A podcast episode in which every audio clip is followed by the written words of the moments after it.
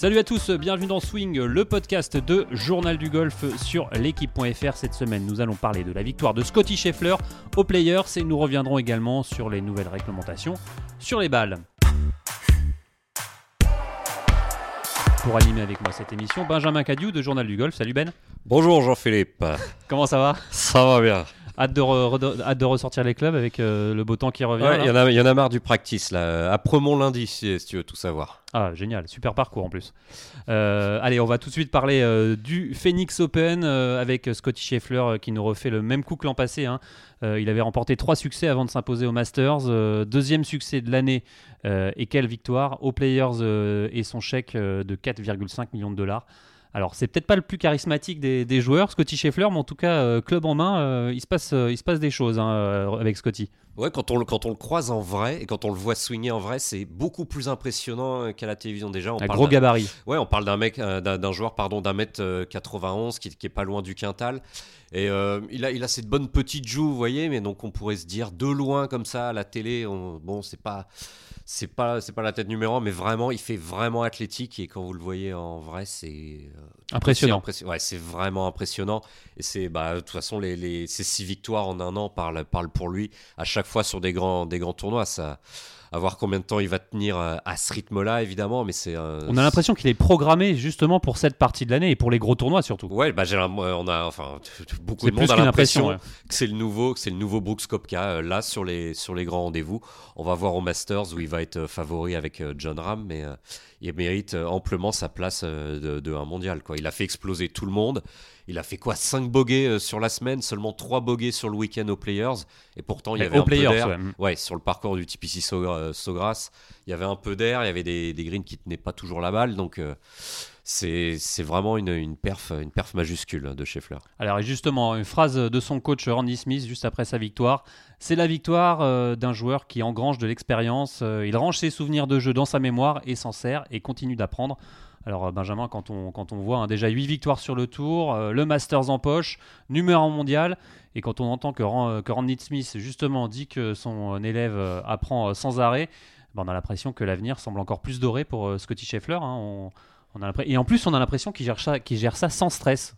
Ouais, alors c'est- c'est c'est marrant parce que quand on, quand on l'écoute parler, c'est la gestion du temper, enfin de, sa- de son énervement sur le parcours qui, qui monte en lui. Il le montre pas, mais il, peut, il pense encore lâcher des points à cause de, de son, de son éner- nervosité, ouais. de son énervement quand ça, quand ça se passe mal. Il a eu aussi pendant quelques mois, l'année dernière, on l'a plus trop vu hein, chez Fleur et il il la frustration est vite montée dans cette période, on va dire, de, de trou euh, assez relatif où il ne gagnait plus de tournois.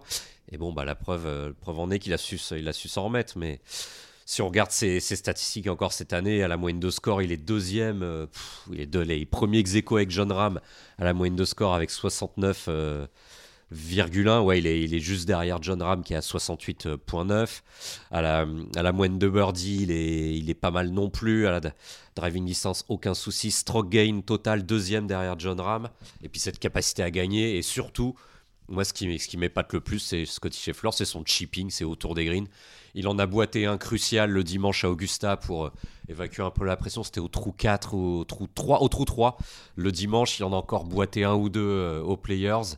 Et à, à chacune de ses victoires à Phoenix aussi. Ouais, il répond présent Ouais, euh, au- autour des greens. quand le- il faut quoi. Le peu de greens qu'il rate, parce qu'au nombre de greens en régulation, il est numéro 1 du PGA Tour, donc il en rate pas beaucoup. Mais le peu qu'il rate, eh bah, c'est, des fois c'est dans la boîte ou donné. Donc ça explique aussi ce- cette constance de Scheffler avec euh, aussi peu de bogeys et cette capacité à scorer. On le, on la, la joue, on le répète sur les plus grands tournois. Ouais, et puis cette euh, success story hein, à l'américaine, avec sa grand-mère qui le suit euh, en marchant euh, sur les 18 derniers trous du Players, euh, 88 ans, euh, la mamie de Scotty Scheffler. Euh, Oui, les ouais. Américains, ils adorent ce genre Eh d'histoire. bah, tant mieux, tant mieux pour eux.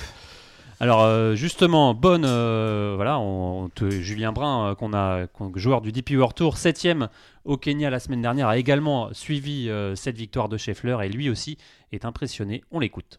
Impression de constance depuis, euh, depuis un petit moment, mine de rien. Il gravit, il gravit les échelons, euh, il, il gravit les échelons un par un depuis qu'il est passé pro en, en 2018. Ça fait pas si longtemps. Euh, voilà, Corn Ferry, Player of the Year, ensuite Rookie of the Year sur PGA Tour. Et puis euh, depuis, ben, les victoires enchaînent, les top 5, les places d'honneur. Il n'y a, pas que des victoires en plus. Donc c'est vraiment du très très haut niveau. Et c'est pas une surprise de voir euh, ben, toujours dans les 2-3 premiers mondiaux, voire numéro 1 mondial. Euh, donc ça c'est impressionnant de moi je trouve c'est impressionnant de simplicité c'est impressionnant de de tranquillité aussi quand on le regarde jouer. Euh, je le trouve toujours euh, toujours serein toujours en contrôle.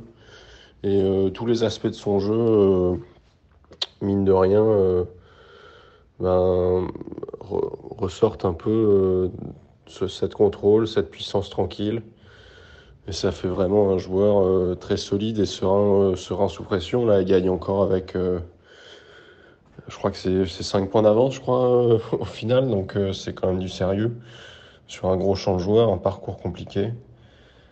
Et, puis il gère, très bien la pression, évidemment. Donc très impressionnant. Allez Benjamin, je vous propose tout de suite de parler du swing de Scotty Scheffler, swing particulier, atypique, avec quelqu'un que vous connaissez très très bien, Guillaume Biojo. Alors bonjour Guillaume. Bonjour euh, Jean-Philippe. Alors euh, Guillaume, euh, c'est le début de la saison, hein, le Masters approche et bah, Scotty Scheffler est, est encore là. Euh, Ouais. niveau swing, euh, on change pas une recette qui gagne, c'est pareil. Qu'est-ce que vous pouvez nous dire là-dessus? On... Ouais, on change pas une recette qui gagne. On sent quand même qu'il travaille. euh, il est quand même vigilant principalement sur les faits. On le ressent à, à travailler euh, le fait de moins bouger les pieds. Ça sera toujours sa marque de fabrique et, et il sera, ça sera jamais le joueur le plus stable de l'histoire. Mais en tout cas, on sent qu'il est vigilant et qu'il fait quand même quelques exercices principalement avec les fers pour éviter de trop trop bouger les pieds. Mais Jean-Philippe, j'ai envie de rebondir sur quelque chose qui est, je pense, extrêmement intéressant pour les gens qui vont qui vont écouter ce, ce podcast. Euh, c'est que un des exercices favoris de, de, de Scotty Scheffler, c'est tous les jours de taper pendant un quart d'heure, 20 minutes avec un club avec un grip moulé euh, et avec ce qu'on appelle un swing guide qui est un petit outil jaune pour bien placer les poignets. Et ça, il le fait quotidiennement. Quotidiennement, ce qui veut dire qu'il prend ses vitamines quotidiennes pour être sûr d'avoir des bases qui sont très bonnes. Et ce qu'il faut vraiment garder en tête, c'est que Scotty Scheffler, il a beau bouger les pieds de manière très importante, il a beau avoir ce swing un peu euh, euh, caractéristique et différent, il a des bases qui sont absolument géniales. Et je pense que c'est ça qui est très important aussi à mettre en avant. Alors justement, euh, quand on voit ce swing, euh, Guillaume, on se demande, euh, on se pose la question, combien, combien de temps il va pouvoir tenir ce swing? Est-ce que c'est euh, est-ce que c'est un swing qui peut durer euh, bah, dans le temps? Alors, mal- malheureusement, je ne suis pas Madame Irma, Jean-Philippe, mais en tout cas, ce qui est sûr, c'est que ce qu'il prouve depuis maintenant un- 18 mois, c'est euh, c'est impressionnant et, euh, et, et moi, je vois vois pas les choses s'arrêter rapidement pour lui. Je pense qu'il est sur une bonne dynamique et qu'il va garder ce swing longtemps et ce swing qui euh, où il bouge les pieds beaucoup n'a pas n'a aucun, euh, euh, je dirais, euh, n'est pas traumatisant pour le corps. Par contre, hein. il est, il est, il est impressionnant à voir physiquement et, visuellement, pardon. Mais en tout cas, euh, physiquement, il, il est pas très contraignant. Donc, euh, donc il n'y a pas de raison aussi pour que ce swing lui, fasse mal et en tout cas lui, euh, à arrêter sa carrière.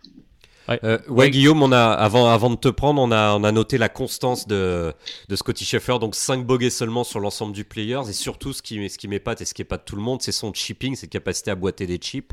Euh, il est numéro 1 au green en régulation, donc pour expliquer cette constance, mais surtout quand il rate le green, il est 9 du PGA Tour euh, pour faire euh, par ou mieux une fois un green raté, c'est-à-dire qu'il... C'est pour ça qu'il qu'il est hyper constant. On voulait l'appuyer avec des chiffres et voulait, on voulait avoir ton avis aussi là-dessus. Bah, T'imagines, Benjamin, sur euh, ce que, ce que tu viens de dire est colossal et hyper impressionnant. C'est lui qui a le plus de green en régulation Oui. et il fait partie des 10 meilleurs quand il loupe le green en régulation pour faire chip putt, ce qui prouve une capacité tout à fait incroyable. Soit il est sur le green, il a cette occasion de birdie et en général il va faire, au pire il fera le par et quand il loupe un green, il y a peu de chances qu'il fasse, birdie. qu'il fasse un bogey. Donc ce que tu disais tout à l'heure sur les ou JP sur les 5 bogeys qu'il a fait aux, players, bah c'est, c'est- c'est- je dirais le résumé sont dans les stats et ça c'est c'est complètement hallucinant car on sait que tous les joueurs en général sont extrêmement forts euh, euh, dans un compartiment du jeu, voire deux compartiments du jeu. Euh, là, les stats que tu mets en avant, Benjamin, prouvent qu'il a un long jeu qui est, qui est hallucinant puisque c'est celui qui touche le plus de green en régulation et qu'il a un petit jeu euh, impressionnant car il fait partie des 10 meilleurs dans ce compartiment du jeu-là. Donc quand tu as déjà ces deux choses-là, euh, bah, tu peux voyager euh, de manière assez sereine, je dirais. Alors, est-ce que vous lui voyez des faiblesses, euh, justement, Guillaume, à, à Scotty Scheffler? En ce moment, non, mais euh, est-ce qu'il a, il a des Bah points non, euh, je crois qu'il a gagné six fois en 18 mois, donc euh, dont un majeur et un players, donc je vois pas trop trop de faiblesses. Euh, allez, la, faiblesse qu'il peut avoir, c'est que quand il fait un loupé, il fait un très gros loupé, on le sait, mais c'est très très très très rare, très très très très rare. Alors, dernière question, euh, Guillaume.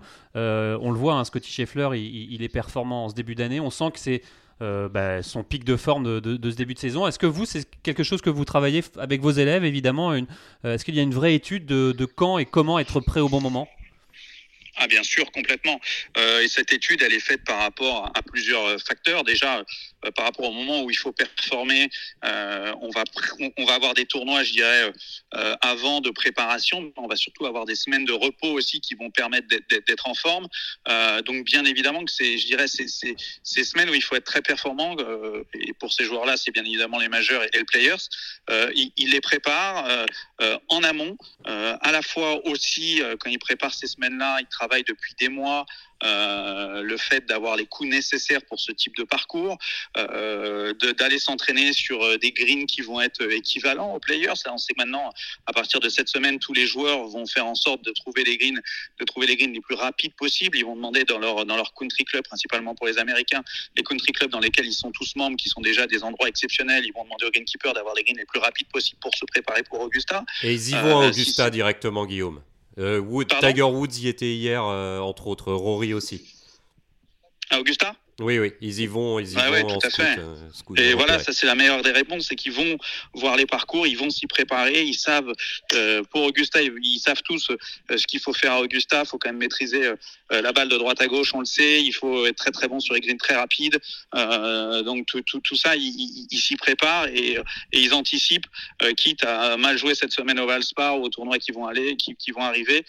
c'est vraiment ces pics de forme qu'ils cherchent à avoir et ils s'y préparent au maximum et nous, à, notre petit niveau amateur, quand on a une compète qui se profile euh, dans, trois semaines, euh, euh, c'est quoi votre conseil, Guillaume, par exemple?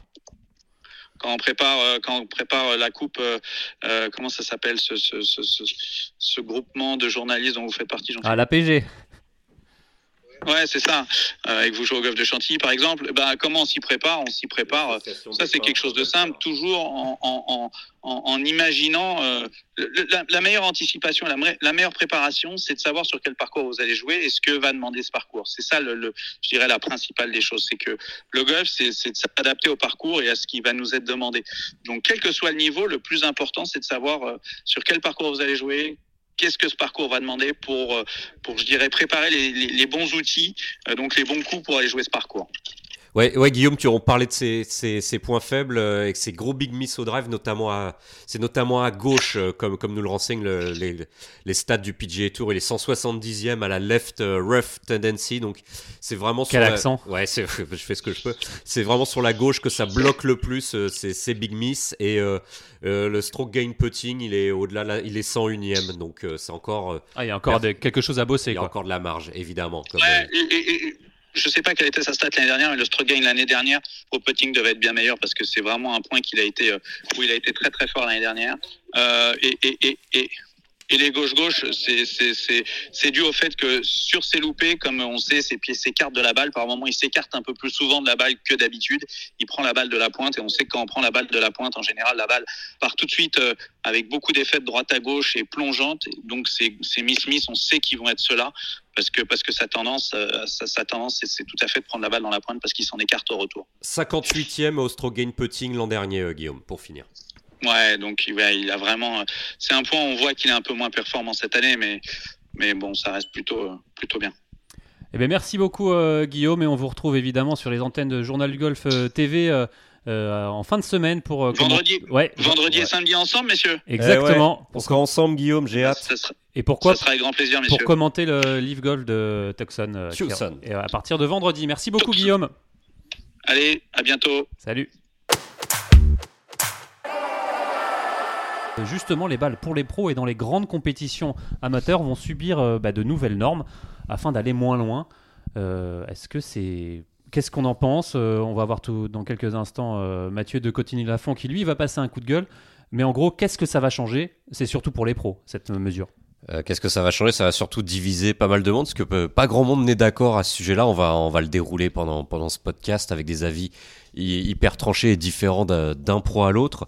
En rebobinant un peu, on se souvient que Tiger Woods avait dit, euh, Tiger Woods, Jean-Philippe, vous connaissez Tiger Woods Monsieur Tiger Woods. Tiger Woods avait dit, c'était en 2000, 2017 ou 2018 que si on continuait, si on continuait comme ça à taper de plus en plus fort, on allait devoir construire des parcours de championnat à près de 8 milliards, c'est-à-dire 7000, 7200, 7200 mètres à peu il près. Il faut de la place, quoi. Voilà, donc euh, à un moment, c'était plus possible, il fallait faire quelque chose. Et donc, trois ans d'études ont été menés par le RNA et l'USJA qui font les règles du golf et donc ils sont donc c'était dans les tuyaux depuis ouais c'est dans les tuyaux depuis depuis des années. On tape de plus en plus fort. On prend à peu près un petit mètre depuis 40 ans en vitesse en longueur pardon euh, en tout cas chez les chez les pros donc il euh, bah, fallait faire quelque chose on le voyait avec des, des parcours de golf qui n'arrêtaient pas de se rallonger le parcours de Riviera à Los Angeles qui a joué été joué euh, très récemment sur le PGA Tour a pris 350 mètres en 20 ans Augusta National n'arrête pas de s'allonger, c'est encore le 13 exactement, le qui a été reculé. Ils ont même dû racheter un bout de parking euh, et, couper des arbres. Ouais, ça, ça, ça leur pose pas trop de problèmes à Augusta. mais, parce que c'est Augusta, il y a des parcours qui ne peuvent pas, qui se retrouvent du coup obsolètes. Par exemple, Merion qu'on ne voit plus, euh, qu'on ne voit plus dans la rotation US Open. US Open 2013, euh, dernière victoire, c'était Justin Rose.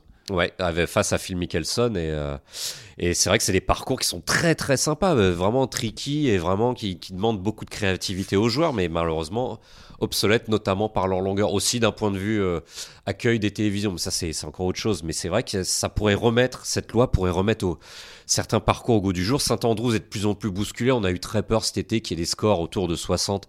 Mais finalement, avec des positions de drapeau très compliquées, Saint-Andrews a survécu. Il n'y a rien eu en dessous de 63-64 euh, cette semaine, cette semaine-là. Alors, mais tout ça, Benjamin, c'est à cause, enfin, ou grâce à l'évolution évidemment du matériel, et en particulier de la balle, ou c'est un, un, mix de tout? C'est euh, évidemment les nouvelles technologies qui permettent d'aller plus bah, loin Oui, il y a eu les nouvelles technologies. On est passé des, des persimons aux têtes en métal dans les années 80, puis aux têtes en titane, et même aux têtes en carbone euh, depuis l'an dernier avec TaylorMade et ses, et ses Stealth. Donc des clubs de plus en plus performants, ça c'est clair et net, mais il y a aussi évidemment le fitting qui s'est amélioré. Les, joueurs jouent avec des, clubs optimisés euh, pour eux et aussi avec des athlètes. Euh, on a affaire à des athlètes, des, golfeurs qui se préparent de mieux en mieux et même au niveau amateur. On, est, on sait quoi faire maintenant pour swinger plus vite et donc euh, envoyer la, balle plus loin. Et donc, donc la balle était, était une des solutions justement en la, en la normalisant pardon, de, de pouvoir aller, aller moins loin bah, Si la décision se confirme, ça on saura ça à la fin de l'année, mais bon, je pense que c'est quasiment euh, acquis. L'USJA, le RS sont d'accord. agir sur la balle, c'est ce qu'il y a de plus simple et ce qui est ce qu'il y a de plus simple pour, les, euh, pour l'industrie du golf, même si euh, certaines marques de balles comme Titleist, le numéro 1, râlent et pensent que ça va diviser le golf et que ça va inventer un problème, enfin chercher une solution là où il n'y a pas de problème Enfin, plutôt chercher une solution qui va créer un problème. L'effet est plus immédiat que si on mettait une norme sur les facile. ou sur les, ou sur les têtes de club. Voilà, ça, ça sera plus facile. Les têtes de club, on a déjà agi dessus. On a le COR ou le CET qui a été limité, c'est-à-dire que la, la puissance, le, le, coefficient de restitution d'énergie de la phase de club est limité depuis des années. Et ça, d'ailleurs, euh, si vous me demandez mon avis, JP, euh, c'est quelque chose sur lequel il euh, faudrait revenir aussi en arrière. Autoriser les phases de club dites trampolines aux joueurs seniors, aux enfants ou aux joueurs loisirs. Voilà, donc ça, ça a déjà été fait. Euh, les chafs, ils ont été euh, limités à 48 inches euh, l'an dernier. Donc voilà, la balle, c'était ce qu'il y avait de plus simple, avec une balle, je crois, qui va être plus petite ou, avec des alvéoles différentes. En tout cas, c'est ce qu'il y a de plus simple. Alors, bonne ou mauvaise nouvelle, en tout cas, on a posé la question à Julien Brun et il va nous donner son avis. On l'écoute. C'est un sujet qui revient un petit peu en boucle depuis des années. Il se passe pas grand-chose, donc donc je sais pas, euh, je sais pas si ça se fera ou pas, mais je pense que il y a plusieurs perspectives. Euh, je pense que déjà c'est une bonne chose. Enfin, ce serait une bonne chose pour euh, pour nous si c'est réservé que pour l'élite et, et, que pour les, les, joueurs du tour, ce serait ce serait une bonne chose pour pour éviter de rallonger les parcours et de rencontrer des problèmes. avec ce parcours, il est trop court, faut rallonger ce départ, tout ça. Par exemple, ce qu'ils font en Augusta, bon, à un moment, le 13, ils vont pas pouvoir le rallonger à 700 mètres. Quoi. Donc euh, ça, ça n'a pas trop de sens. Donc ça, dans point de vue-là, ce serait positif. Euh, après, euh, après, ça reste quand même, ça reste quand même un jeu très compliqué et, moi, je suis quand même bien content d'avoir les balles qu'on joue aujourd'hui avec les avancées du matériel. Et, aussi, je pense que c'est important pour le, bah, grand public de pouvoir de pouvoir se rapprocher de ce qu'on fait, d'avoir le même matériel. Euh, voilà, ça nous rend aussi euh, plus abordable et ça rend le jeu plus abordable. Donc il y a ce côté-là qui est, qui est très sympa. Donc ce serait bien d'un point de vue, point de vue ben, pratique pour les parcours. Mais après, ceci étant dit, je suis pas sûr que ce soit une bonne chose pour le golf et et je suis pas sûr que ça se fera encore une nouvelle fois. Donc, euh, affaire à suivre. Mais, euh, mais euh, voilà, rien, rien, de plus à ce sujet.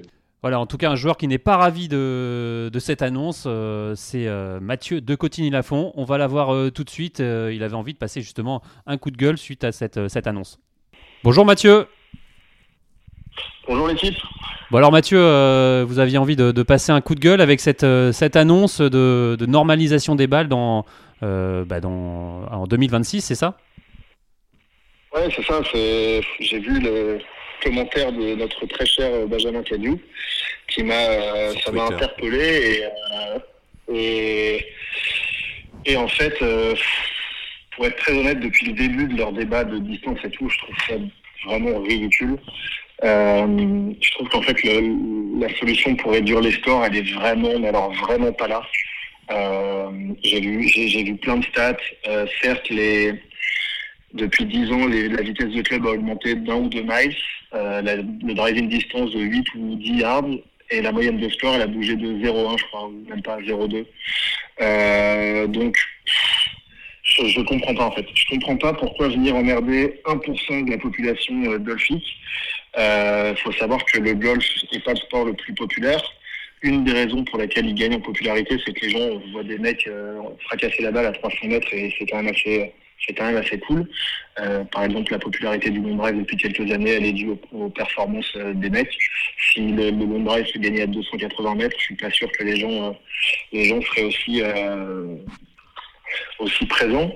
Donc, je, je comprends vraiment pas trop. Je, je trouve que le ce qui est génial au golf, c'est de se dire voilà, on joue tous on joue tous avec les mêmes bateaux. Si tu joues avec un amateur, il peut essayer ta balle, il va peut-être la kiffer, peut-être pas la kiffer, il va normalement pas perdre en, pas perdre en, performance. Et là, on veut séparer le monde pro du monde amateur, euh, qui, est, quelque chose vraiment que je ne, je ne comprends pas et que je ne cautionne pas du tout. Euh, et comme je disais, euh, comme je disais sur les réseaux, c'est s'ils nous sortent un truc comme ça en disant voilà, on a fait un sondage auprès du top 200 mondial et il y a 160 joueurs qui veulent qu'on fasse ça, je dis ok, très bien, les, les, les, pros sont, les pros sont pour, c'est très bien, sauf qu'une fois de plus, c'est une décision prise par des mecs qui pipent rien au ballon. Quoi. Donc, euh, bah, ouais, Benjamin, t'avais une. Euh, Mathieu, est-ce qu'on est peut s'embrouiller un peu? Est-ce que je peux te contredire? Ah, On est là pour ça. Ah, t'es chaud, c'est bien. Euh, non, en fait, tu, tu, parles de moyenne de score qui a pas bougé, mais en fait, c'est pas du tout le problème, selon moi. Parce que ce qui est avancé par Martin Slumber et, euh, et, euh, et le boss du, de l'USJ, dont le nom va me revenir, c'est protéger l'intégrité des, des, parcours, en fait. Et, et c'est presque une, presque une question de sécurité et aussi d'écologie. C'est qu'à un moment, on peut pas, on peut pas euh, agrandir les parcours indéfiniment et les entretenir indéfiniment. Ça coûte plus d'argent et surtout, bah voilà, c'est une question d'intégrité, de, de, protection des notamment des, des vieux parcours, Mathieu. Qu'est-ce que tu peux répondre à ça? C'est vraiment pas un problème de scoring en fait. Mais il y, y, a une des raisons qu'ils qu avancé dans le débat de distance, c'était un petit peu le cas, c'était de dire que le, score avait avancé. Et puis ensuite, euh, sais, aujourd'hui, tu vas jouer, euh, tu joues le Natio par exemple, euh, tu le joues avec des fairways mous du fond, avec des greens mous et pas de rough. Et puis tu joues le Natio des jaunes avec énormément de rough, avec des greens très fermes, très rapides. Ou à ton avis, où est-ce que va être la meilleure moyenne de score euh, et en fait, pour moi, clairement, le, le rough est le plus pénalisant, ça, on est d'accord. Voilà. Et pour moi, en fait, pour moi, en fait, sur euh, donc là, en fait, ils viennent emmerder 1% de la population golfique, donc l'élite, qui joue une semaine par an sur un parcours. Bah, le parcours en, en question, un mois avant, il arrête de tourner ses rough et il laisse du foin s'ils veulent euh, s'ils veulent changer les choses. Et ils coupent ça le lundi du et ils coupent ça le lundi du ils coupent ça le lundi après le tournoi. Les membres retrouvent un parcours euh, un parcours jouable, les pros ont eu un vrai test de golf et tout le monde est content. Et en fait, tu viens pas emmerder toute une industrie pour, on, va, on parle là de 156 x 2, 312, euh, allez, on parle peut-être de 900 golfeurs. Alors, Mathieu, après c'était euh, et on en a évoqué tout à l'heure, c'était aussi pour remettre certains parcours euh, jugés plus anciens dans, certaines rotations du S Open. On parlait de Merillon euh, notamment. voilà, c'est et, Julien Brun nous l'a dit juste avant. évidemment, des, parcours comme Augusta qui sont rallongés tous les ans, bah, au bout d'un moment, ça va plus être possible, quoi. Mais bien sûr, c'est pas possible. Mais de nouveau, le, Puis il faut savoir que, comme toute tendance, il y a un moment, ça va redescendre.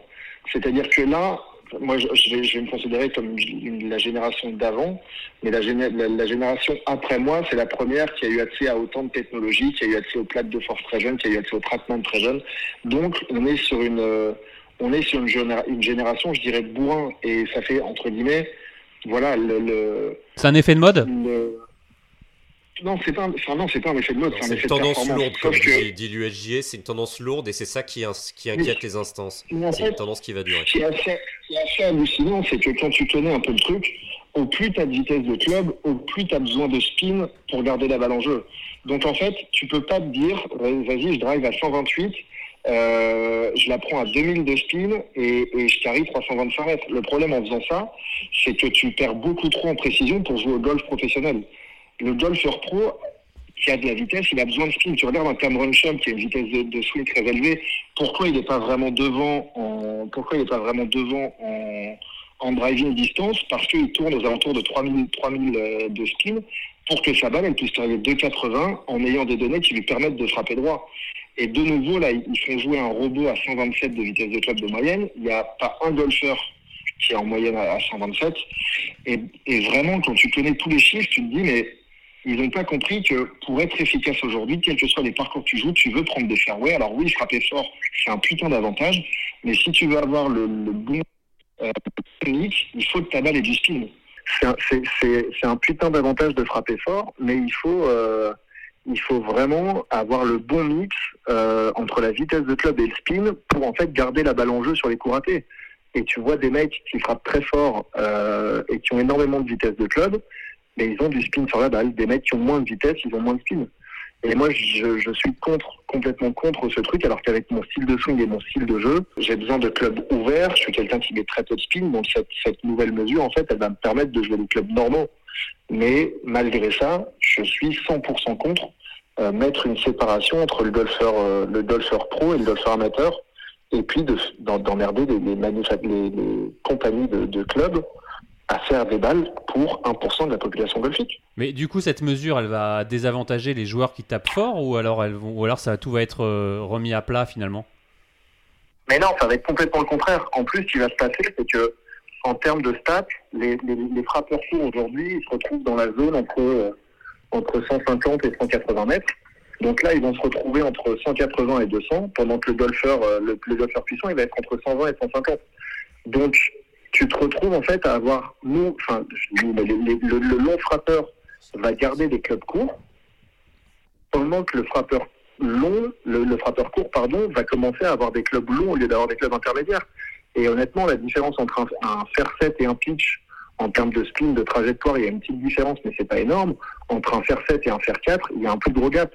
Et vraiment, je, de, nouveau, dans, dans, dans, ce que Ben disait, il y avait un côté, euh, ouais, mais les longs frappeurs, ils peuvent driver les par 4. Et ouais, mais à l'époque, Ben Hogan et Ben Hogan, pouvaient aussi taper des par 5 en 2. Euh, pouvait taper des par 4 en 1. Et, euh, et en fait, il faut qu'il y, ait un avantage. Sinon, on peut aussi dire, bah attends, le mec qui prend tous les fairways, il faut bien qu'il rate deux fairways par partie. Donc, euh, s'il a pris tous les fairways, les deux derniers fairways, on le fait jouer du rough. Bah non, c'est son avantage. C'est un mec qui est putain de régulier, qui prend plein de fairways, tant mieux pour lui. Et il tire son épingle du jeu comme ça. Le mec qui des pains, quand il est on, ça lui donne un putain d'avantage.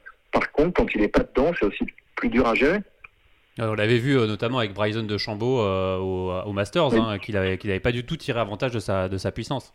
Il a pas. Alors, en l'occurrence, il avait tiré avantage au driving. Par contre, sur le jeu de fer, c'était devenu très très compliqué à gérer. Et c'est pour ça que je dis que voilà, le, pourquoi il n'y a pas de, de joueurs de long drive sur le PGA Tour en fait. Si la distance était un vrai euh, débat, il y aurait 5 euh, mètres de long drive qui serait dans le top 100 mondial. C'est pas le cas parce que le golf, il faut une certaine finesse, il faut tout ça. Et si tu commences à partir dans un délire pur de vitesse, il y a des chances que tu puisses perdre un petit peu d'autres secteurs de jeu, du contrôle de profondeur sur les fers, du contrôle de profondeur sur les wedges. Euh, et voilà, tu regardes, le, les très gros frappeurs peuvent, pour certains, avoir un petit peu de difficulté au wedging. Pendant que tu mets un Zach Johnson qui carry la balle à 2,35 quand tout va bien. Et qui a un wedging de malade. C'est une machine. Donc, parce que techniquement parlant, tu as besoin d'une certaine séparation de corps pour frapper fort. Zach Johnson, il en a zéro. Enfin, de nouveau, quand tu, enfin, si tu regardes de plus près, en fait, pourquoi les mecs qui frappent fort tapent fort et on chie un peu plus au wedging, tout est lié. Donc, c'est juste qu'il y a certains types de jeux et, euh, et en fait, tu as des mecs qui peuvent tirer leur épingle du jeu. Brian Harman, il en se coupe pas une. Le type, il est top 50 mondial ou top 70 mondial, il en bouge, il en bouge pas. Parce qu'il a une régularité de dingue, il s'est démerdé avec ses longs clubs, son shipping, son wedging, son putting. Et en fait, je trouve que il y a un côté qui, euh, avec ce débat de distance, qui, qui veut en fait aider les frappeurs courts. Pour vous, c'est pas faire. C'est pas du tout faire pour toi. Pour moi, c'est même pas c'est pas faire, c'est c'est inutile. C'est des frappeurs courts, il y en aura toujours, il y en aura toujours dans le lot. Euh, il y a certains parcours sur lesquels ils ne seront pas du tout avantagés, il y a certains parcours sur lesquels ils seront très avantagés, et idem pour le long frappeur. En fait, pour moi, vraiment au début, quand ils ont commencé à sortir leur étude qui a dû coûter de la, du, pognon sur le débat de distance, j'étais là, mais mettez-le ailleurs, en fait, l'argent, quoi. Enfin, ouais, d'ailleurs, Mathieu, il y a. oui, d'ailleurs, Mathieu, c'est euh, Bryson de Chambaud qui disait que cette loi serait la pire chose qui pouvait arriver au golf. On ne pouvait pas, on ne peut pas faire plus clivant et moins imaginatif. Tout le monde veut nous voir taper plus loin en prenant, sans le citer, l'exemple du par 5 qu'il a quasiment touché au 1 à Bale au 6 il y a deux ans. Mais bien sûr, ça excite les gens. Et je suis 100% d'accord. Moi, je trouve vraiment que après le livre, bah, il y a cette règle-là, en fait. Et, cette règle-là, elle est bien au-dessus du livre en, mauvaise nouvelle pour le golf mondial. Euh, je, vraiment, je me dis, mais putain, ils ont fait, enfin, les instances qu'on connaît ont fait, moi, ce qui me gêne vraiment, c'est les instances qu'on connaît ont fait des erreurs de pas écouter les joueurs. Le livre a émergé, il y a plein de mecs qui se sont barrés, tant mieux pour eux, et voilà. Et en fait, les font le même truc. C'est-à-dire qu'ils n'écoutent pas les joueurs parce que, de nouveau, si tu fais un sondage sur le top 200 mondial, je suis presque sûr que tu as peut-être 30 mecs qui vont être vraiment pour. Et de nouveau, ils font un truc où le livre, ils adopteront jamais cette règle-là. Pour le spectacle, mais bien sûr, pour le spectacle. Golf but longer. Je, je, discutais avec euh, je discutais avec Fred Lacroix qui me disait mais à ce moment-là on va qu'à reprendre des persimmons, je fais des chasses en acier, on joue tous en cravate et en et puis voilà. Et sur, un tour, sur, un tour, ça pourrait être rigolo. Non mais bien sûr de faire une compète comme ça dans l'année, les émissions serait génial. Mais vraiment je trouve que au lieu d'en fait de, de regarder devant, de dire ok les mecs frappent de plus en plus fort, euh, comment on va se débrouiller pour essayer de, rendre les parcours plus difficiles? Ils disent, bah, en fait, les mecs frappent de plus en plus fort, on va revenir en arrière sur une balle. Pendant des, des compagnies ont investi des millions et des millions d'euros pour trouver des balles qui ont le bon compromis de distance et, euh, et toucher. Et là, en fait, on nous dit, bah, les gars, vous allez jouer la balata, quoi. Et eh bah, les, oui, mais les, les 67 millions de, de golfeurs, puisqu'on enlève juste les 1000, 2000 pros, eux vont pouvoir continuer à jouer ces Pro V1 et ces, et ces, et ces super balles. Ouais, mais de nouveau, tu crées, tu, tu, dans, un, dans un sport qui, qui, qui réclame en popularité, tu crées de nouveau une différence entre les pros et les amateurs et tu rajoutes, tu rajoutes une, une séparation. Alors que je trouve ça vraiment, je n'arrive pas à voir l'intérêt, en fait. Et l'intérêt aussi, Mathieu, est-ce que ce serait pas de redonner du sens à l'architecture du parcours? Par exemple, bah, jouer un par 5 9 fois sur 10 en 3 coups et arrêter d'attaquer de plus en plus de par 4 en 1 Ok, Ben, maintenant on joue un parcours où les mecs ils tapent pas un par 4 en main et ils jouent tous les par 5 en 3. Tu vas regarder le golf à la télé. Le mec, dès qu'il y a un obstacle d'eau, il tape le coup de fer. Alors c'est vrai que dès qu'il y a un drapeau coincé, il joue le bord gauche du green. Donc tu penses que ça nuirait au spectacle mais bien sûr, ça nuit au spectacle et ça nuit à l'essence même du jeu de golf, qui est un sport également de risque et reward. Le mec qui va chercher le par 52, tu prends l'exemple du 13 d'Augusta, tu prends l'exemple du 15 d'Augusta, qui est un super exemple. Certes, tu peux y aller en deux avec un petit club, mais ton deuxième, ton, ton, ton deuxième shot, il faut pas le rater, sinon tu fais 6 ou 7. Alors que tu peux très bien prendre la décision dès le départ de taper un coup de bois 3 ou de faire 2, puis de taper un coup de fer 9 et d'avoir un coup de sandwich. Tu as toujours cette option-là. Mais, et comme ça, tu feras moins de 6 tu feras probablement moins de 4, moins de 4, mais tu feras moins de 6. Donc en fait, les longs frappeurs, ils ont toujours l'option de la jouer en 3.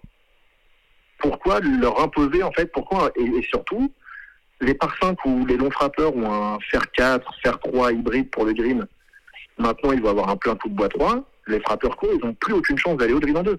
Donc en fait, la séparation, elle devient encore plus énorme, euh, long frappeur pour frappeur. Ouais, euh, euh, Mathieu, moi j'avais un, j'avais un avis sur la question. Je voulais avoir justement ton, bah, ton avis. Moi, je pensais, je pensais qu'aussi qu'à faire ces règles-là, qui, comme tu dis, concernent 1000 golfeurs sur 67 millions dans la planète, c'est, c'est bien. Mais je trouve que personnellement, on devrait réautoriser les, les phases trampolines aux joueurs seniors, voire même aux joueurs loisirs, dans certains, tout en l'encadrant et en comptant sur la le, la probabilité des joueurs pour pas que ça devienne dangereux, mais également réautoriser les street carrés pour ces joueurs loisirs, pour leur permettre de donner du spin au chipping, rendre le golf plus facile. Est-ce que tu penses que l'USG et le RD ne devraient pas aller dans ces plutôt dans cet axe-là Là, on parle du golf vraiment amateur. honnêtement, oui, honnêtement, je pense que je pense que c'est plus une question de, de où tu joues du tee en fait.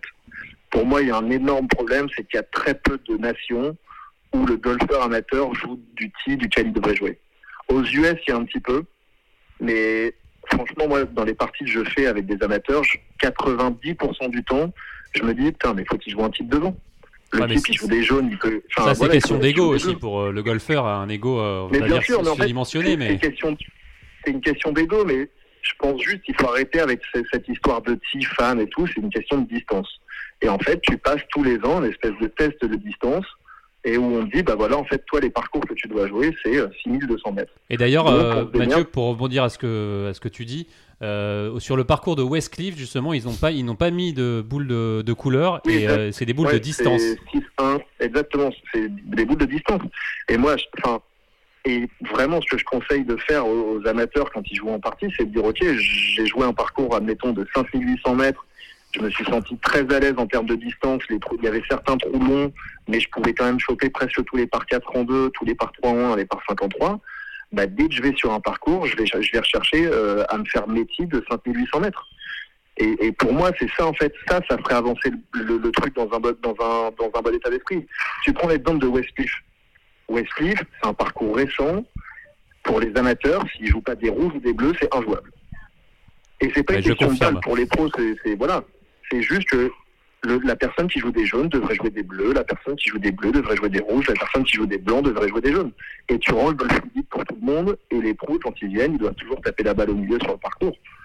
Je, vraiment, je trouve qu'ils ils, prennent le, côté le plus compliqué pour un problème qui n'a pas lieu d'être. Eh ben, merci beaucoup Mathieu. Alors vous êtes actuellement, euh, vous, à Dubaï, hein, en plein break euh, d'un mois. Euh, depuis fin février, c'était le, dernier tournoi sur le, Challenge Tour. Euh, reprise euh, en Inde la semaine prochaine, c'est ça? Exactement, exactement. Je suis arrivé à Dubaï lundi et je vole dimanche pour, pour l'Inde.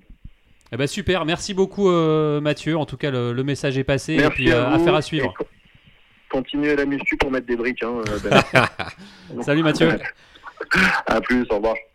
Euh, juste pour conclure là-dessus, euh, ben, ben sur, les plus longs frappeurs, par exemple sur un Rory McIlroy, ça serait une quinzaine, vingtaine, voire 25 mètres au max de, de perdu avec, euh, avec les, les, nouvelles balles. Mais et finalement, ils vont redécouvrir des parcours, ils vont, ils vont pas jouer des mêmes clubs, ça va être...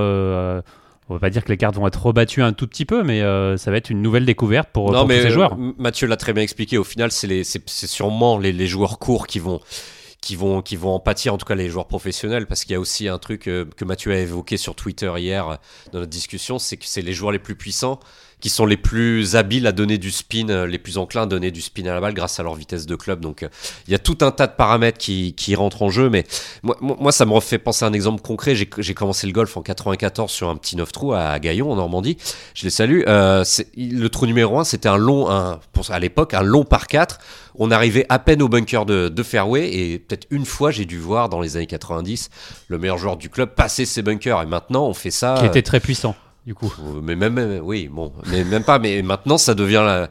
Maintenant, on fait drive, quoi. On, fait drive, euh, drive grand, grand coup de pitch sur, ce trou numéro, alors qu'avant c'était euh, faire 7, faire 8. Donc on va, ça, donc moi, ça, vraiment, ça me parle de redonner du sens à ces parcours, notamment ces petits parcours ou vieux et ou vieux parcours qui ont vraiment souffert des, progrès physiques et techniques et matériels euh, du golf. Et eh bien en tout cas, affaire à suivre. Euh, merci beaucoup. Euh, voilà, vous êtes toujours à l'écoute de Swing, le podcast de Journal du Golf sur l'équipe.fr. Et pour terminer, Benjamin, je vous propose de vous rendre en Afrique du Sud pour prendre des nouvelles de Romain Langasque et pourquoi pas continuer ce débat sur les balles. On va l'appeler Romain.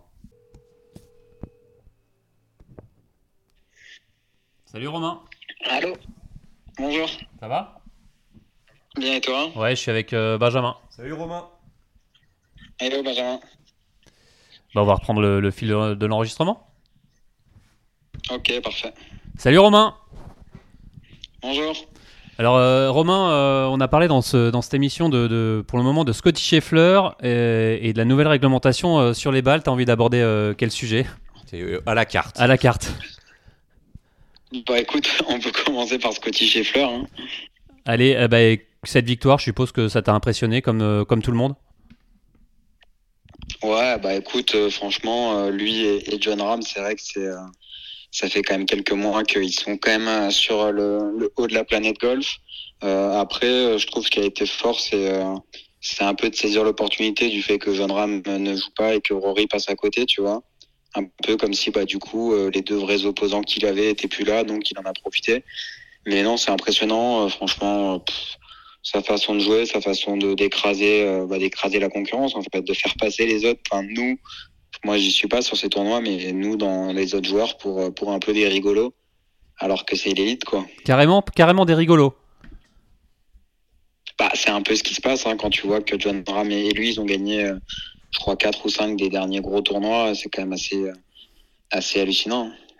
Ouais, Romain, qu'est-ce qui t'inspire quand tu le quand tu le regardes jouer? Il y a il y a dix minutes, on, on disait que à la télé, depuis le canapé, il n'était pas méga impressionnant, mais quand on le voit en vrai, par contre, quand on a eu la chance de le voir jouer avec, euh, avec JP, c'était beaucoup plus athlétique, euh, beaucoup plus athlétique que ça. Et, et, voilà. Donc, mais toi, quelle impression il te, il te donne euh, Scotty Scheffler quand tu le regardes?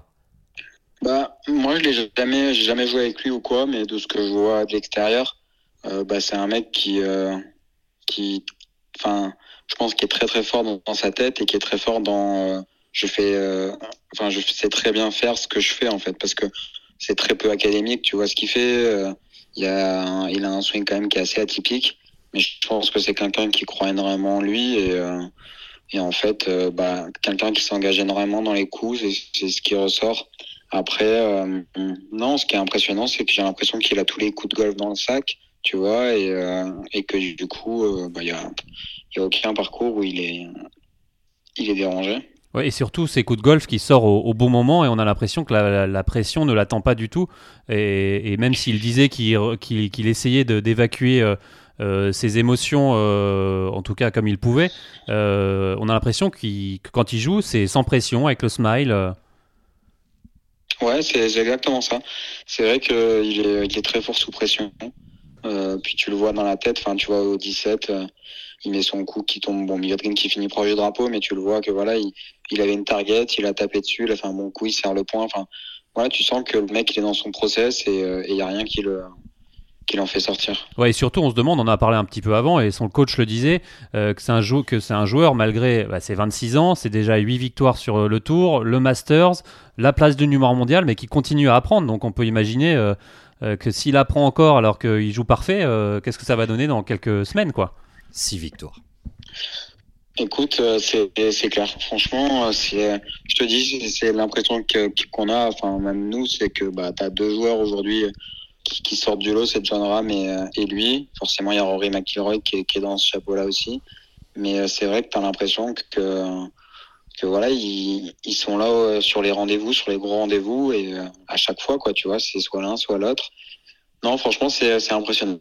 Je sais pas ce que tu en penses, mais euh, je sais pas ce que tu penses, mais ça va aussi être intéressant de le voir euh, bah, au Masters en tant que tenant du titre, euh, voir ce qu'il va faire Scotty Scheffler, qui est dans la, en bonne forme, quoi.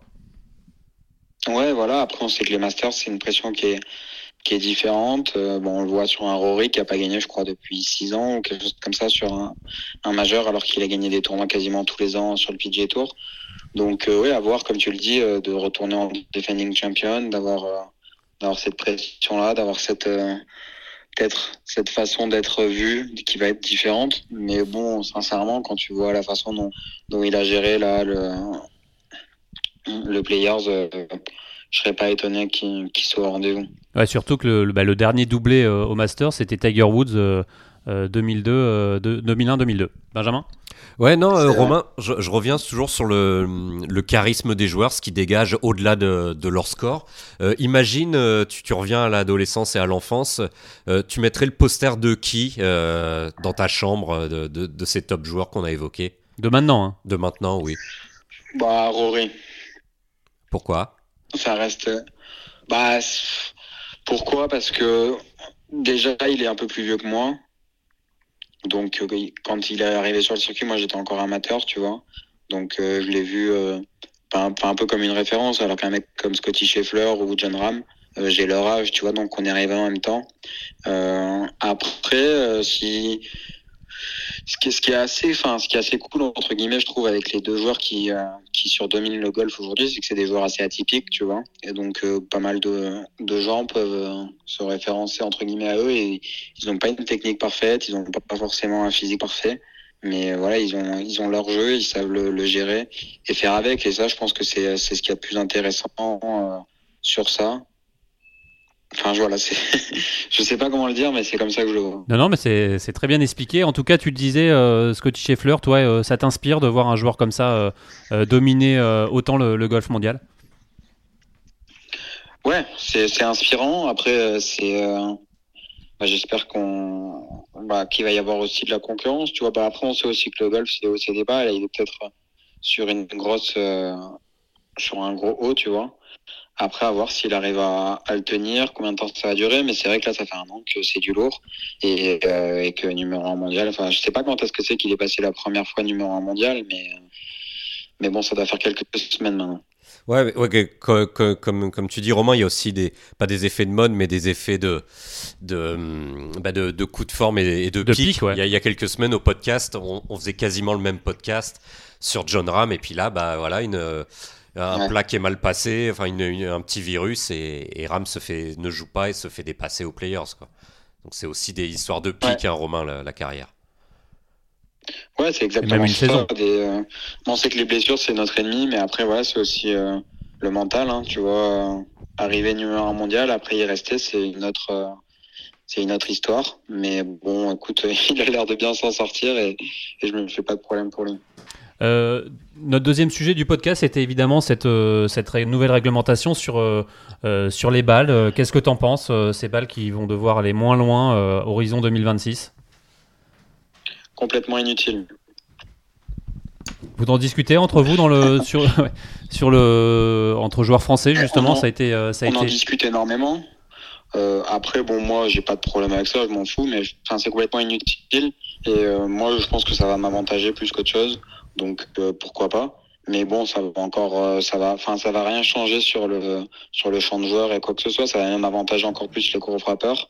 Il y a même un mec là, j'ai vu sur Twitter qui a sorti des statistiques, tu vois. Donc, euh, mais je comprends pas le concept, je comprends pas le, le principe, je comprends pas le, enfin, je comprends pas en fait à quel moment ça peut leur venir en tête que tu vois que qu'on qu'on arrête de faire gagner la distance par le matériel, oui, tu vois ça mais qu'on change la balle, euh, non, je vois pas. Enfin, je vois pas le principe en fait de, de l'idée. Si tu avais eu l'occasion, toi, tu aurais fait quoi justement euh, Si on t'avait posé la question, euh, Romain Langasque, il faut aller moins loin. Qu'est-ce que tu aurais, fait quoi? Mais Moi, j'aurais pas fait forcément une question de moins loin. j'aurais enlevé des clubs du sac, par exemple, passer de 14 à 10, quelque chose comme ça. Ou alors j'ai vu quelque chose qui était assez fun aussi, c'est un mec qui a mis sur Twitter, Macabagna-Letty, ben pourquoi pas, tu peux. Hein. Enfin, il y a d'autres solutions que de changer la balle, mais je pense que d'avoir juste moins de clubs dans le sac, bah, ça rendra les choses un peu plus intéressantes et il y aura un peu plus de. Bah voilà, il faudra plus manier la balle, il faudra plus se débrouiller. Enfin, je vois, je vois pas le, le principe aussi parce que les, gens aiment qu'on, enfin, ils aiment le spectacle, ils aiment qu'on fasse des birdies, les par quatre qu'on attaque en un, c'est quand même des choses qui sont assez fun. Donc, euh, enfin, en fait, je, je vois pas le, je comprends pas le fin fond du problème de, de la distance mis à part le fait que, bah, que les scores sont un peu meilleurs. Mais bon, quand tu vois euh, la semaine dernière euh, au, Kenya, par exemple, euh, si tu avais mis un tout petit peu de ref sur ce parcours-là, ça ne serait pas gagné à moins 10, plus que moins 10, tu vois. Donc, je vois pas le, le concept. Voilà. Ouais, à la, limite, que mettre du rough au Kenya, c'est un peu compliqué. Il y a, et, il y a toujours ce, souci d'écologie pour mettre du rough. C'est pas toujours évident selon les endroits de la planète. Euh, Romain, je voulais, je voulais savoir, euh, connaître ton avis. Est-ce que ça pourrait accélérer le jeu d'avoir des balles moins longues, c'est-à-dire moins attendre euh, pour toucher des par 4 en 1 chez les pros ou des par 5 en 2 Est-ce que ça pourrait accélérer le pace of play des balles plus courtes? Ouais, ouais, écoute possiblement que oui. Après, voilà, sur, sur le fait de l'écologie, sur le fait du pace of play et tout ça, peut-être que ça peut un peu aider, tu vois. Mais bon, j'ai pas.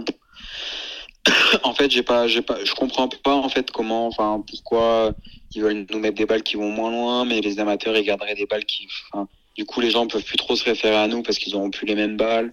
J'ai un peu de mal avec le concept en fait, mais bon, écoute, euh, moi je t'avoue que bah, s'il faut le faire, c'est encore une fois c'est pareil pour tout le monde, tu vois, donc j'ai pas de problème avec ça, mais je trouve ça inutile. Romain, tu t'intéresses à beaucoup d'autres d'autres sports. Tu es un athlète au, sens global, on, le voit beaucoup sur les, sur les réseaux sociaux. Euh. Mm-hmm. Euh, le, tennis, dans les années 77, euh, a interdit les, les, raquettes à double cordage qui permettaient de taper mais à, une, à une vitesse assez folle. les combinaisons de natation Les combinaisons de natation, les, les, baseballers pros qui sont passés à la batte en bois aussi pour protéger le public et rendre les, les home runs un poil moins fréquent. Donc, est-ce que tu penses que c'est aussi ce petit rollback euh, n'a rien finalement rien d'incongru dans le sport euh, global, quoi? Ouais, ben, je, pense aussi que, comme tu le dis, euh, avec la technologie et tout ça, le, côté humain progresse vachement plus vite qu'à l'époque, tu vois. Et que donc, du coup, bah, maintenant, les, les possibilités, c'est plus de toucher au matériel. Donc, je, je, le conçois. mais bon, je, en fait, je vois pas le, mis à part les faits que, comme tu dis, les scores peuvent être de plus en plus bas sur les parcours et que les parcours sont plus adaptés. Mais bon, pourquoi toucher à la balle? Pourquoi pas toucher, tu vois, au drive? Pourquoi, tu vois, les phases trampolines Bon, je sais pas. Franchement, je, suis un peu. Bah, ça a été déjà fait les phases trampolines, en fait. Enfin, on a déjà bien tapé sur les sur les clubs et, et l'USJA, le, RNA pensent qu'avec les balles, c'est quand même le, le plus le plus simple pour euh, enrayer la dynamique. Ok, ok. Bah écoute, euh, c'est à eux maintenant. Enfin, comme malheureusement nous les joueurs, on n'aura pas vraiment le choix. Enfin, en tout cas moi, euh, mon influence, elle fera rien, tu vois. C'est plus les gros joueurs qui peuvent avoir une influence. Donc, euh, je suppose qu'ils en ont discuté avec eux. Je suppose qu'ils sont au milieu du de la boucle. Donc, parce que bon, si jamais ils nous mettent ces balles-là et qu'on dit qu'on veut plus jouer, bon bah il y aura pas grand-chose qui se passera. Mais je je sais pas. Franchement, je je sais pas où ça va aller. J'ai vu aussi hier qu'ils voulaient faire passer ça en 2026. Donc euh, pourquoi pas. Euh, Romain, euh, pour parler un peu de, ta saison, comment tu te sens dans cette saison 2023 pour le moment Comment ça se passe pour toi Là, tu es en Afrique du Sud pour encore un tournoi? Ouais, bah écoute, deux tournois encore là en Afrique du Sud. Début de saison, sincèrement, c'était moyen, je drivais mal. Donc j'ai quand même eu du mal à. Enfin, j'ai passé 5-4 sur 6, mais franchement, c'était pas, pas incroyable en termes de jeu. Donc j'ai fait avec ce que j'avais. Et écoute, la semaine dernière, c'était beaucoup mieux en termes de, de long jeu. Donc, euh, pas mal d'espoir là sur ces euh, deux tournois qui arrivent. Euh, dans la globalité. Ouais, vas-y. Vas-y, vas-y, vas-y. Non, dans la globalité, j'avais fait deux bonnes semaines pour finir l'année dernière là en Afrique du Sud et à Dubaï. Et puis c'est vrai que là, le long jeu était un peu moyen, mais on a bien bossé avant de partir. Et la semaine dernière, c'était bon, 28e mais, ou 26e, mais c'était vraiment plus, plus solide dans la globalité. Donc euh, maintenant, euh, à moi de mettre tout ça en place. De... J'avais vraiment perdu mon driving qui était mon point fort. Tu vois, je perdais vraiment des coups au driving et du coup, c'est pour ça que c'était plus compliqué. Mais là, j'en ai gagné la semaine dernière. Et là, cette semaine, c'est euh, un parcours. Bon, il va énormément devant, mais c'est un parcours qui me plaît, donc à voir. Le, le, le driving, c'est pas à cause du Stealth 2, pas comme, pas comme Rory, Romain. Écoute, je vais pas dire que c'est à cause du Stealth 2, mais j'ai rejoué avec mon ancien drive la semaine dernière et c'était beaucoup mieux. donc, euh, donc euh, peut-être qu'un peu quand même. Euh, justement, l'Afrique du Sud, on, en parle. tournoi cette semaine, le parcours est comment? C'est comment commencer Écoute, c'est un Lynx. ils annoncent énormément de vent demain, donc ça va être assez dur demain, je pense. Ensuite, ça va un peu se calmer les prochains jours. C'est un très beau parcours, il est très sympa à jouer. Après, il est très peu sélectif du départ. C'est euh, en fait c'est assez bizarre parce que quand tu es sur les départs, tu as l'impression que c'est étroit et en fait ça s'ouvre énormément en retombée de drive. Donc il va pas y avoir énormément de balles, euh, enfin de mise en jeu dure. Après, euh, sur tout ce qui est deuxième coup, etc. C'est non, c'est un parcours qui est, c'est un beau parcours qui est intéressant. Et ce qui est dommage, c'est que les greens sont très mous, donc ça va quand même faciliter un peu les choses. Mais avec un parcours un peu plus ferme, ça aurait été, ça aurait été top. Euh, Romain, évidemment, euh, dans quelques semaines, euh, il y aura le Masters. je suppose qu'à chaque fois que cette semaine-là approche, tu as quelques bons souvenirs mhm. Moi, je serai au Master du Médoc. Eh, c'est bien aussi. hein. Non, ouais, c'est toujours des bons souvenirs. Bah écoute, voilà, comme je l'ai dit chaque année, j'espère y retourner. Je, je, mets les choses en place pour, pour y retourner. Mais bon, voilà, c'est pas si simple. le niveau, il est haut et il faut, il faut se battre. Donc, j'espère y retourner un jour et dans les années qui arrivent. Mais toujours des très bons souvenirs. Justement, ce, ce, cette, ce, championnat de France euh, au Médoc qui est, qui est, rené de ses cendres depuis l'année dernière, c'est une bonne nouvelle. Euh, c'est vrai qu'il y avait eu ce Grand Prix Schweppes PGA France où il y avait une sacrée dotation. Hein. Ouais, une sacrée dotation cette année et c'est vrai que ça, bah, que ça fait plaisir de, de, de revoir, de revoir euh, ce, ce, tournoi à, à cette date-là, Romain. Ouais, franchement, c'est top. Bah, nous, c'est la première année où on peut vraiment se libérer pour le jouer parce qu'il y a du temps off. Donc euh, voilà, c'est vrai que c'est un titre où j'aimerais bien avoir mon, mon nom, j'aimerais bien le gagner. Donc c'est pour ça que j'y vais et je vais euh, voilà, j'y vais. J'y vais avec l'ambition de, de, de, mettre mon nom, mais après en dehors de ça, c'est c'est cool aussi de tous se retrouver, tu vois, les les anciens, les, les joueurs du Challenge Tour et tout ça, d'être tous là-bas et on va passer, je pense, une super semaine. Super, bah écoute, euh, merci beaucoup Romain et puis bonne bonne semaine à, en Afrique du Sud. Merci beaucoup. Merci à, à bientôt. À bientôt, bye. Voilà Benjamin, c'est la, fin de cette émission déjà. C'était riche. C'était très riche, en tout cas on a pris énormément de plaisir. Euh, et on se retrouve euh, la semaine prochaine. Allez, Salut. ciao. Salut.